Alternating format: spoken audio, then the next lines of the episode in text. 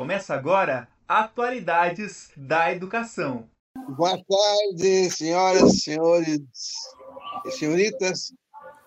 Temos o prazer hoje de saudar o professor Lauro Martins, que está lá em Palmas uh, do Tocantins, Luiz Fernando Lopes, e o tema de hoje é currículo para a geração futura.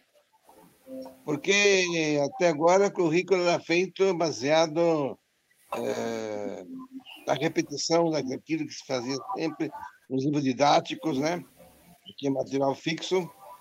Mas o grande problema hoje é o seguinte, já começa a discussão aí para nós se apresentar, será que um currículo novo, os jovens milênios, os jovens digitais, como que se queira chamar, os jovens que estão na escola hoje, na faculdade, será que eles não, não, não, não esquecem as operações fundamentais? Por exemplo, na matemática, formar, dividir, somar, somar diminuir, dividir, multiplicar, é, trigonometria e outras matérias. Então, vamos começar então a discussão. Primeiro, o Lauro se apresenta, depois eu vou falar as suas perguntas. Tá? Olá, tudo bem? Bom dia, boa tarde, Ariel. Olá, meus amigos, já, já, já nos encontramos outras vezes neste canal. E agradeço novamente pelo convite. É sempre um prazer estar com vocês. Essa questão do currículo é, é sempre uma questão controversa, vamos dizer assim, minima, minimamente para a gente começar a conversa, né? É, por um lado, é algo que nós sabemos a priori, que é a base da estrutura da educação. Por outro lado, nós temos que entender algumas práticas, né? Algumas práticas. Por exemplo, é, as escolas particulares, elas fazem um currículo que é um produto para entregar para uma parcela da sociedade. E não tem nada errado com isso. Por outro lado, o currículo da escola pública, em, em tese, deveria atender às demandas de uma forma mais, digamos, democrática, social e assim por diante. E daí? Como é que fica? Nós vamos falar de qual currículo, né? Em geral, as pessoas no dia a dia fala de currículo, lembra-se apenas do quê? Grade curricular. É um palavrão, gente. É um palavrão a palavra grade curricular remonta aos anos 70. Né? Então, não é. Não, é, é para quem é da área da educação, ouvir esse, esse ruído chamado grade curricular dá até um mal-estar né, é, na gente. Mas o que nós temos que pensar hoje? É, se nós pensamos uma escola, e a escola sempre é pensada para o futuro, isso deve ser a regra do jogo, né? porque afinal de contas nós trabalhamos com crianças e jovens aí é, em função do futuro dessas pessoas, não importa a idade que eles têm. Então nós temos que pensar sempre olhando à nossa frente e não olhando ao passado. Esse eu vejo que é o grande desafio. É, parte das estruturas tradicionais elas se baseiam muito na, nos seus aprendizados né, do passado e termina é, não tendo a mesma responsabilidade com o futuro de nossas crianças e jovens. É, excelente, professor José Lauro. Eu também agradeço a oportunidade né, de mais uma vez estar com vocês e conversar sobre a educação e hoje sobre a temática é, do currículo. Aliás, eu li o seu livro, né, Efêmero e Incerto, o futuro ele já chegou, e aí você acabou de tratar aí da questão do, do, currículo pensado para o futuro, né? E quando a gente fala a palavra grade, né? Grade é uma coisa que remete à cadeia, à prisão. Então, ainda na educação tem muito isso, né? Uma coisa militar e uma coisa também de é, de prender o aluno, a disciplina é importante, mas como é que é conquistada essa disciplina, né? Por meio da, é de forçar, é colocando ele dentro de uma grade mesmo. Então, olha, fica aqui dentro dessa grade, você vai ter que estudar, né? É. com perdão da expressão, mas tem a peda na teologia tem a teologia do cagaço, na pedagogia é a pedagogia do cagaço, quer dizer, ó, é grade, é, é nota baixa, etc. Então, métodos também que não não tem mais aquela é, nem eficiência nem eficácia, né? Não, é. não, não, não trazem o resultado do aprendizado. Por outro lado, ah, vamos jogar a criança bacia água fora, que é, ela tem que mudar o currículo completamente. e aí, aí geralmente não, não, não sobra espaço para filosofia, para sociologia, né? Diz, ah, a mãe, da, a mãe de todas as ciências. Aí faz a reforma da casa e, e não tem espaço para a mãe, não tem espaço para a tia, que seria a é. sociologia, é. etc. Então, tem uma coisa, quando discute currículo, né? Para o futuro, que é o poder, né? Quais são as, as instituições, no caso do, da escola pública também, é, o Estado, mas essa questão do poder, o institucional, as normas, as regulações, elas incidem sobre as é, escolas de maneira é, geral. Então, como que a gente pode fazer para é, conseguir equacionar tudo isso né, e não colocar em, e não colocar assim o prejuízo né, para o estudante, ou, e, e, eu acho que não é só para o estudante, mas para todos que atuam na escola e, e, com relação à educação, que são impactados né, por essas decisões é, referentes ao currículo, por exemplo, BNCC, né, agora o, o, próprio ensino médio, então aprova uma coisa meio forçada, agora vamos revogar e a discussão, então a, a, a, disputa presente também, mas o tamanho do impacto. E quem já fez esse ensino médio aí, teve um itinerário ou dois, ou não teve itinerário nenhum, né? Ficou nesse, nessa, nessa transição. Olha o impacto é. Ter, né, professor? O que você pensa a respeito disso? Tem jeito de equacionar tudo isso? Olha, é, eu acho que a resposta deveria ser, ser tão muito objetiva. Tem que ter. Tem que ter. É, não dá para não ter. É um, é um problema que tem que ser resolvido e resolvido a tempo. Em qual tempo? Em qualquer tempo é tempo de resolver um problema como esse. Por quê? É, onde houver, é, onde houver uma sala de aula onde houver uma escola, de qualquer maneira, organização, não importa se é sala, se é currículo contínuo, não importa o tipo de currículo. Onde houver uma escola, de qualquer maneira, há um currículo. Há um currículo. Sim, professor Moser. Estava vendo aqui que, eh, consultando já o que, que vem na memória, né? que Ralph Tyler era, foi base é, da minha formação, por exemplo, porque princípios básicos do currículo, né? Uhum. Que era a questão da necessidade dos alunos, eh, da sociedade, recomendações dos especialistas, assim por diante, né? Então, isso era a questão do Flávio Tyler. Depois veio as discussões de Michael Apple, né?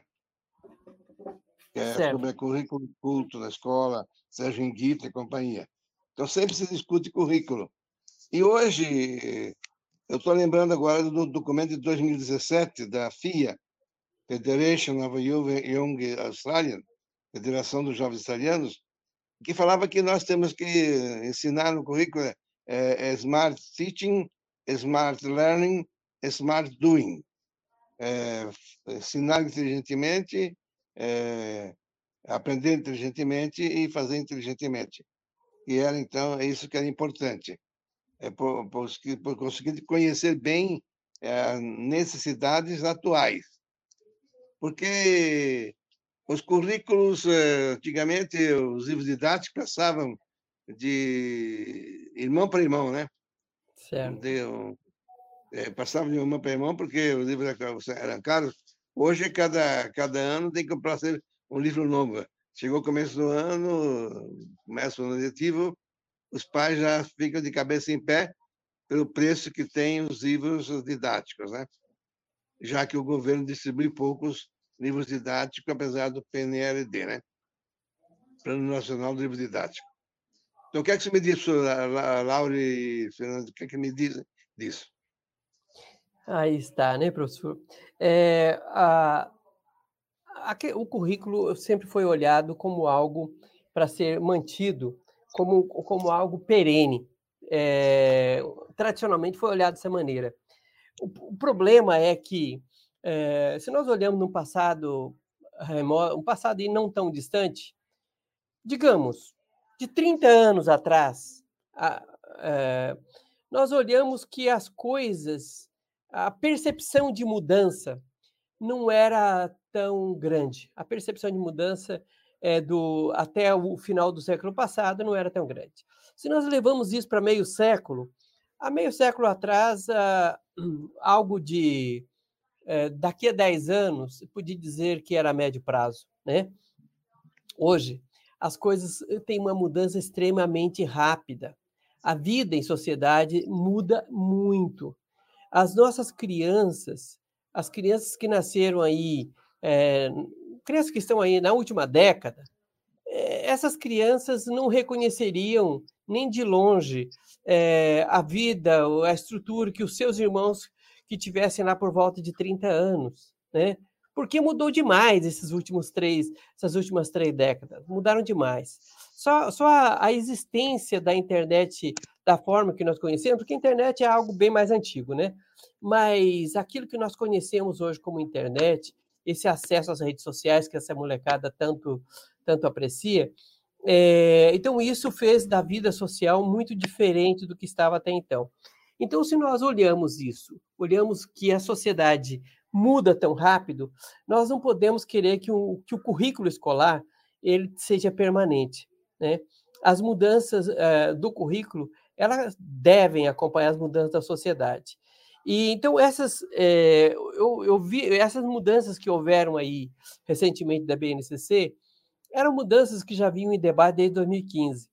Daí houve um, houve lá um, ao meu ver, é, de uma forma equivocada, é, uma aprovação de uma forma assim, pô, podia ser diferente. Mas o debate já vinha desde longe. E a BNCC e a reforma do ensino médio, se nós olhamos com lupa, ela não, uh, uh, não é tão ruim. Mas se nós pensamos a forma equivocada em que principalmente a reforma do ensino médio foi colocada, é que ela traz muito mais a impressão de que é ruim. Por que, que eu digo isso? Porque o que, o que acontece é o seguinte, gente. A, a, as principais discussões é, negativas em relação à reforma do ensino médio é exatamente pela forma de for, falta de debate é, da reforma do ensino médio, provavelmente dito.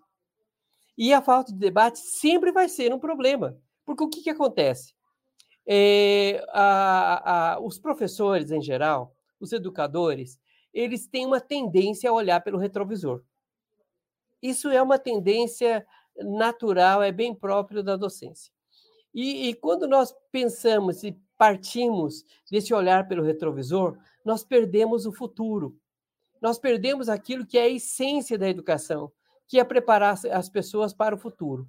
Daí nós podemos dizer, cortou, cortou carga horária daqui, dali, cortou filosofia, cortou sociologia. Gente, vamos lá, vamos entender uma coisa. O currículo não precisa ser montado exatamente dessa maneira. Não precisa. O currículo pode ser, o currículo pode ser montado tranquilamente. É, olha, eu sempre dou o exemplo aí de uma escola aqui de Belo Horizonte, mas pode ter outras pelo Brasil afora muito parecido com essa, que é uma escola que não tem não tem sala de aula tradicional, que não tem divisão por disciplina tradicionalmente, não tem eh, a formação por turmas e tem fila de matrícula porque é, a escola é muito boa. Então, veja, então, a, às vezes as pessoas é, caem no debate, é, ah, cortou a carga horária daqui e dali, mas é, é por querer que a forma antiga de organização curricular se mantenha. Eu digo diferente eu não, não vou fazer aqui nenhuma defesa da mudança do ensino médio é, que houve aí, mas vou fazer uma outra defesa. Nós precisamos ter coragem de mexer frequentemente no currículo. Com muita frequência, com muito mais frequência. Como mexer nisso, sendo que nós temos um país do tamanho que nós temos, e como que nós vamos mexer com isso se nós queremos, se nós quisermos mexer com toda a estrutura de uma única vez? Eu já dei esse exemplo aqui em outra conversa. É, a estrutura da educação brasileira parece uma, um, uma, um trem movido pelo motor de um Fusca. Né? Então é muito difícil essas mudanças é, que, que, nós fazemos, é, são, são difíceis demais. Então o que, que nós precisamos? Olha, aqui eu penso que talvez nós precisamos de um pouco mais de autonomia é, para as escolas, para as escolas, que essa estrutura, quando nós tentamos criar uma estrutura nacional e essa mudança tem que ser discutida nacionalmente, gente, o, o Brasil é muito diverso, é muito diverso, né? Então, é, coisas que parecia que no passado era, é, eram absurdas, hoje pode até, considerando as estruturas tecnológicas que nós temos, a capacidade de formação de professores que nós temos, é, poder, pode até, até não ser tão ruim assim. Uma delas, por exemplo, são as escolas muito seriadas. As escolas muito seriadas que, olha, eu estou aqui numa comunidade rural que tem uma escola pequenininha que estão falando que vão fechar a escola, em, é, proximamente vão fechar essa escola aqui porque não tem mais demanda. É, do outro lado, eu olho lá a escola de Belo Horizonte, que eu sempre dou ela como exemplo, é uma escola tipicamente muito seriada, em espaço urbano e com alta demanda. Só que lá ele tem uma estrutura curricular diferente. Então, se nós falamos de uma escola muito seriada, rural, nós falamos que é coisa ruim. Lembramos de coisa ruim. Por quê? Nós lembramos daquela estrutura que colocava 30, 40 alunos numa única sala com um único professor e coitado se virava. Foi assim que meu pai se aposentou como professor. É, agora, do outro lado, quando nós olhamos uma escola com uma ótima estrutura, que nós temos uma comunidade de aprendizagem e não uma escola dividida é, é, é da forma cartesiana e que nós é, aplaudimos até o século passado e aplaudimos ainda, espero que esses aplausos cessem. É, daí nós olhamos isso como coisa boa quando nós aprendemos que o currículo pode ser diferente desse currículo tradicional. Então nós temos que olhar o currículo como algo mexível, como algo móvel, como algo que precisa ser é, é, a cada ano ser ajustado pela comunidade. E outra, uma, um dos maiores problemas quando você trata de mexer em currículo, sabe qual é, pessoal? São os professores. Porque, em geral, se mexe no currículo para atender os interesses dos professores. E a escola vai dizer o quê? Ah, mas não posso fazer isso porque eu não tenho professor para isso. Caramba! Se eu for fazer o currículo sempre para aqueles professores que eu tenho, vai ser sempre a mesma escola, do mesmo jeito e nunca vai mudar. É justamente isso. A, a diversidade do espaço e do, e do, tempo também, né? Os alunos é. de Palmas não têm a mesma necessidade que o aluno de São Paulo, de Curitiba, Rio Grande do Sul ou de outros lugares. Quer dizer, varia conforme o espaço e o tempo. E, uhum. Antigamente eu aprendia na escola, CRAS, essas coisas, trigonometria, essas coisas todas que hoje em dia os alunos não sabem nem o que é raiz quadrada. Né? Pois é. é. Muito menos raiz cúbica, né? Porque Isso. tem a calculadora que faz para eles. Então, quer dizer que existe um problema muito sério, professor, para não se repetir e colocar o aluno diante das necessidades que ele vai enfrentar, e não é. que eu penso que ele vai enfrentar. Quer dizer, os alunos não são ouvidos, a sociedade não é ouvida. Eu acho que quem devia eh, pensar no currículo seria mais, digamos, os empresários que recebem é, é, para colaborador para o seu, para seu negócio, sua empresa, né? Então, eles precisam de uma coisa que seja para eles, né? Não é isso, professor Fernando? É, a discussão precisa ser ampla e talvez a, a, crítica que tem nesse sentido, né, com as reformas que nós fazemos, é, uma delas, principal, se refere a isso.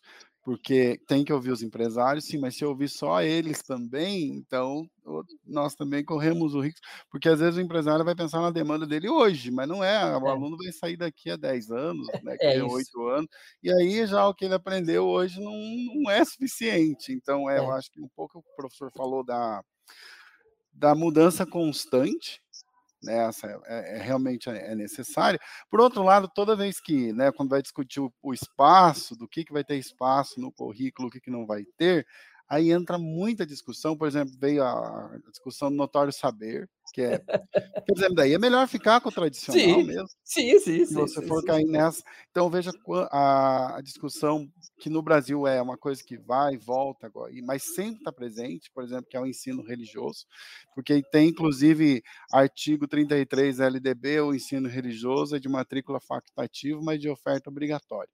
Será que aí, ah, mas não tem por aquilo que você falou, né? Mas não tem professor, mas de qualquer maneira, isso tá e agora está inclusive na tá inclusive na BNCC. Então, foi ouvindo uma parte da sociedade, mas É. dizer que foi toda a sociedade, nem foram os empresários, mas parte deles certamente também eh, apoiaram isso. Então, é o tipo também que a discussão que a gente faz, né, na- entre outros, mas na própria filosofia da educação, mas para o ser humano que você está considerando, né? Só para o É. trabalho, mas se, se não considerar o trabalho também, o, pro- o problema vai ficar maior ainda. A discussão ela é ela é- precisa ser ampla, mas geralmente ela não é, porque tem quem é que tem cacife, quem é que tem eh, poder né, econômico, político, para interferir nessas decisões e de fato interfere, e geralmente o que o resultado a- né, tem a discussão, pelo menos um pouco, e o resultado acaba que né,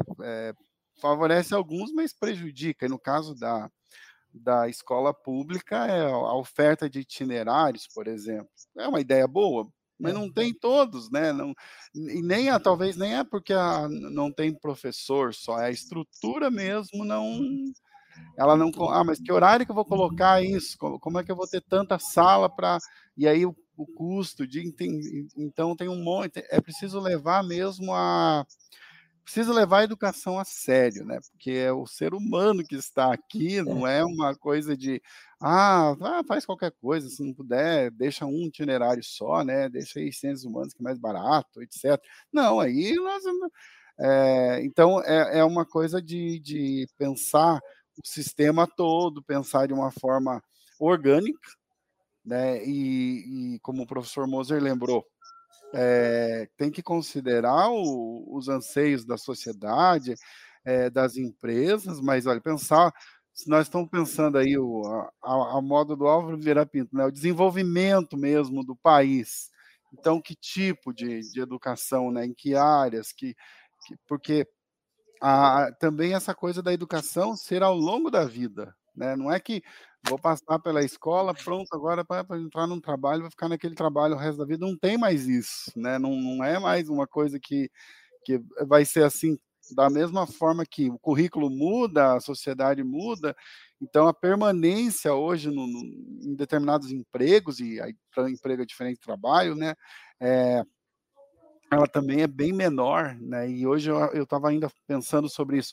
Hoje o trabalho também é pensado muito mais é, globalmente, mundialmente. Então, então, língua estrangeira é uma, uma questão importante nesse sentido, né? É, eu posso estar no meu computador aqui, né? Qualquer ponto que tenha conexão é um local de trabalho, mas o que, quais são as competências que eu preciso para eu conseguir é, um trabalho dessa forma. Né? Conversar, talvez três, quatro línguas, que eu preciso conversar com gente de todos os continentes, né, para resolver as demandas de trabalho. Sim, professor Moser. Veja bem, porque é, lembra, lembrando como é que é a atualização do seu DVC, um exemplo é o Papa.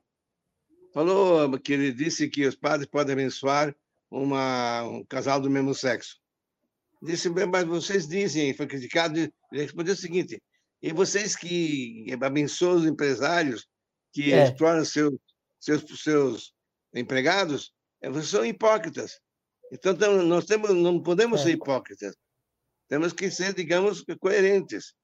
Não que ele aprove a relação homossexual, mas que, fim de contas, já que é, existe, por que não, é, por que torná-lo inimigo da igreja? Pois é. Isso veio para todo mundo, né? Assim também é. a escola. A escola é para todos. Como dizia o Lauro, a autonomia dos alunos. É. Eles jamais são ouvidos. Será que o aluno quer saber da, da forma de Bhaskara? Será que ele quer saber de trigonometria, do teorema de Tales de, e outros teoremas das duas paralelas que nunca se encontra, da, da geometria euclidiana, certo? Ou da geometria diferente, É, é, é que daí tem que mudar do... o vestibular também, né? Esse é, é um dos problemas. Acontece que a escola que nós conhecemos é a escola que prepara para o vestibular. Porque. É... E quem são que os professores que fazem vestibular? São professores que não nem sempre são progressistas, né? Né, professor é. Laura? Olha, talvez um dos maiores equívocos da nossa sociedade foi a constituição, a constituição dos vestibulares da vida. É, é, ao meu ver, é uma é, é de uma é de uma insensatez é, extrema os vestibulares em geral. Nós vamos, se nós falamos que nós formamos porque o vestibular exige, nós estamos formando em função de um erro, né? Formando em função de um erro. Do outro lado, quando nós pegamos e nós não olhamos apenas para vestibular, vamos formar para a sociedade. Ah, então a sociedade quer o quê? Bom, primeiro que eu tenho que olhar para qual núcleo social eu estou falando. Ah, vamos ouvir os empresários. Olha, os empresários não querem saber de história, geografia, não tem eh, sociologia, para que isso? Para os empresários. Daí vem o discurso, por exemplo, ah, temos que ter empreendedorismo em todos os cursos de graduação. É, já tem isso também no ensino médio, etc. Gente, é de, é, é de uma inutilidade esses cursos de empreendedorismo, que é fantástica a inutilidade. É só para consumir tempo. Então, daí nós olhamos. A, a escola de hoje, ela foi se enchendo, se entupindo de, de tanta coisa que a sociedade é, foi jogando como necessária. É, e o currículo passou a ser assim, a, de alguma maneira, é, tudo que a sociedade acha que de alguma maneira fosse necessário está no currículo, deve estar no currículo escolar. Gente, essas crianças não vão ficar a vida inteira na escola. Essas crianças, esses, esses adolescentes, vão ficar quatro horas, em, algum, em uma parte do Brasil fica período integral? É verdade. Mas o que, que nós precisamos para formar as pessoas com algumas habilidades necessárias? Por exemplo, por exemplo, capacidade leitora. Ler e interpretar com, com capacidade de ler qualquer texto. Capacidade de pegar uma, uma matéria aí no, no site de, uma, de, um, de qualquer, de qualquer é, periódico e saber o que está tratando ali. Mas essa capacidade de leitora, claro, para eu saber que um artigo que está falando lá sobre a guerra é, no, no, lá no, em Israel, eu tenho que estar de alguma maneira antenado e compreendendo que fenômeno é aquele que está acontecendo lá. Né? Qual é o problema social em que está por detrás de, daquilo lá? Qual é o problema político que está por detrás? Qual é o problema socioeconômico e assim por diante? Para eu entender isto, para eu entender isso, dá para ser apenas com o ensino médio? Dá, dá sim. Dá sim. Agora, não dá se a gente ficar, por exemplo, fazendo no ensino médio é uma coisa que vou, vou puxar a minha área, que é a filosofia, porque dessa eu posso falar e ninguém vem aqui levantar o dedo é, com, a minha, com, com a mesma. É, brigar comigo, né? Eu e o professor Moza. Fernando, você é. Qual a sua formação de base, Fernando? É filosofia também. Ah, então nós. É o seguinte, gente. Ir lá para o ensino médio, ensinar o que falou os gregos, é perder tempo. É perder tempo. É deixar essas crianças todas de uma forma horrorizada com a filosofia. Por quê? Primeiro que, para entender o que os gregos falavam, tem que ler muito. Segunda, vamos lá. O que, que os gregos faziam? Os gregos tentavam compreender o seu cotidiano. Não é isso? A discussão sobre ética, sobre moral, etc. e tal, era referente à sociedade daquele momento, daquele tempo. Então não adianta nós ficarmos tentando entender o que, os gregos diziam. Isso é para os filósofos. Sem problema, está correto, é para os filósofos. Agora, ensinar isto lá no ensino fundamental e médio é uma aberração. É uma aberração que tem nos, em todos os livros didáticos. Agora, vamos partir daquilo que nós sabemos, da estrutura do pensamento filosófico, e vamos, vamos ajudá-los a pensar o cotidiano. Vamos ajudar a questionar o cotidiano. Vamos ajudá-los a questionar a vida em sociedade, a vida com seus pares. Vamos ajudar a construir um senso crítico. É o que eu chamo de construção de uma autonomia, uma autonomia de pensamento, autonomia de questionar a sociedade. Daí sim, daí faz sentido as aulas de filosofia. Então veja, então veja, então, se nós pensamos em continuar fazendo aquilo que fazíamos no passado e que não dá mais certo, então não adianta, por exemplo, uma escola ruim aumentar a carga horária. Só vai aumentar o desespero dessas crianças. Se uma escola está dando errado, não adianta torná-la de tempo integral. Essas crianças vão fugir é, é, daquilo que os professores estão fazendo, a mesma coisa. Então, Quer fazer uma escola de tempo integral legal, daquela que a sociedade precisa? Maravilha. Começa consertando essa que está aí. Começa consertando aquela escola que vai ser transformada em uma escola de tempo integral. Faça, faça com que esses jovens gostem da escola. Que não seja preciso, necessário, colocar chave no portão, que não precise colocar arame farpado, colocar vidro em cima do muro, colocar qualquer coisa, porque esses jovens, essas crianças não vão pular para ir embora porque eles gostam da escola. Então, vejamos, enquanto nós temos que proteger a escola para que a comunidade não invada e não destrua a escola, e da mesma forma, no mesma maneira que nós, nós temos que proteger para que as crianças não fujam da escola. Olha, não adianta tornar em tempo integral, não adianta livro didático novo, que não vai arrumar. Não é assim que arruma a casa. Sim, professor Moza. É. Eu tenho o exemplo do, do Habermas, né? que ele interpretou uma conferência do Max Weber, né? de 1920 e pouco, por aí, e Habermas escreveu o seguinte, que há três objetivos da escola. Primeiro, é ciências de dominação, formar para o emprego.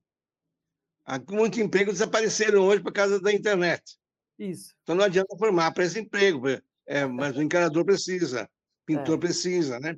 Muito bem.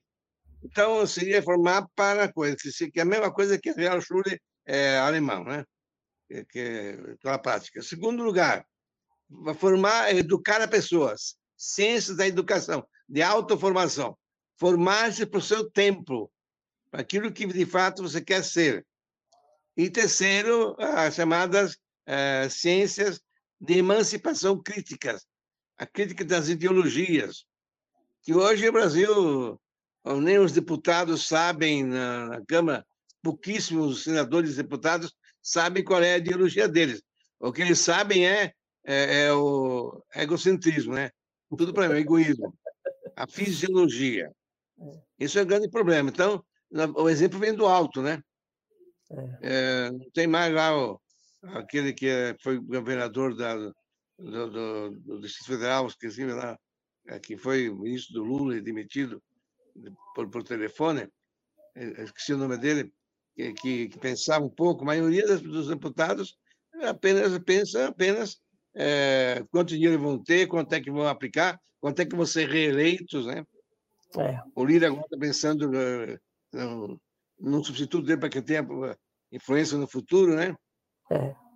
Tudo isso é um grande problema. Nós estamos diante de um, de um dilema, porque se os nossos governadores, deputados, senadores, a Alex e companhia, a LESP, né? as, as Assembleias Legislativas dos Estados, não pensam naquilo que é necessário para o seu Estado, nós estamos perdidos, né, professor Lauro? Estamos ah, como cigarro em boca de bêbado, né? ah, sim. olha, é, a, a nossa estrutura... Quatro minutos. Opa! A nossa estrutura curricular, as nossas estruturas curriculares, com essa tentativa de colocá-las de uma forma que atenda gregos e troianos, não está atendendo a ninguém. Está deixando a desejar a, tanto a gaúcho quanto a baianos. Não adianta, gente. Não adianta. Nós precisamos de uma, de, de uma estrutura que possa, que possa ser é, não só regionalizada, mas a gestão do currículo. A gestão do currículo, ela precisa ser local. Não dá para uma gestão do currículo sequer estadual. Ao meu ver, para as escolas públicas, ela precisa de uma gestão local. E aí fica bastante complicado, se não muito complicado, quando nós pensamos em organização da organização escolar, onde se escolhe o diretor da escola por conveniência política. Pessoas que não têm nenhuma competência e que não vão fazer nada mais do que o vereador ou o deputado que o colocou lá é, em, em, tese tem como interesse. Isso não dá. Agora, vamos estruturar outras coisas que podem nos ajudar na, na gestão do currículo? Por exemplo, gente, Vamos começar a colocar o professor, contratar um professor por turnos, pelo menos, por turnos, para que no, no futuro próximo possa contratá-lo por escola, para que ele trabalhe em uma única escola. Daí sim, daí nós podemos começar a falar em qualidade na educação.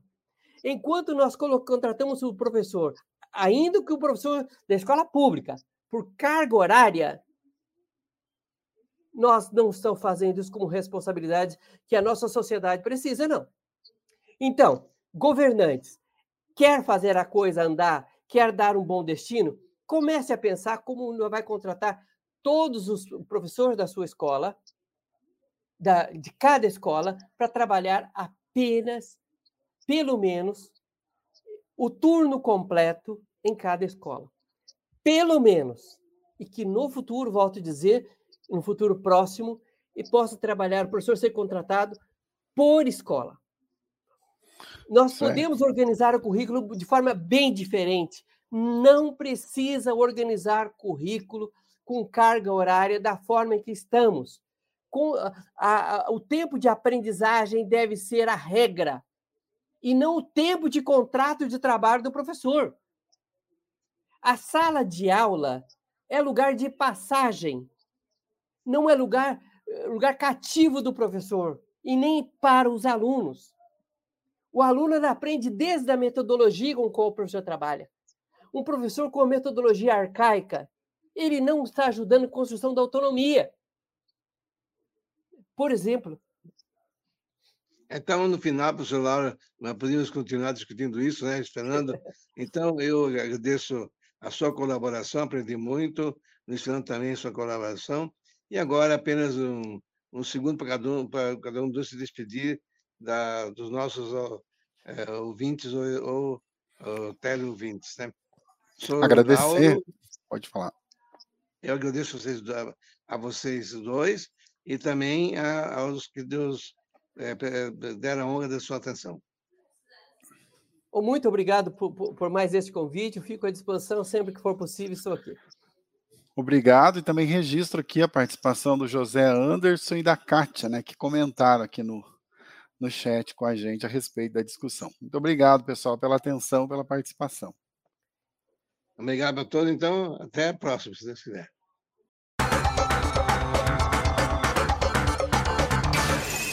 Atualidades da educação.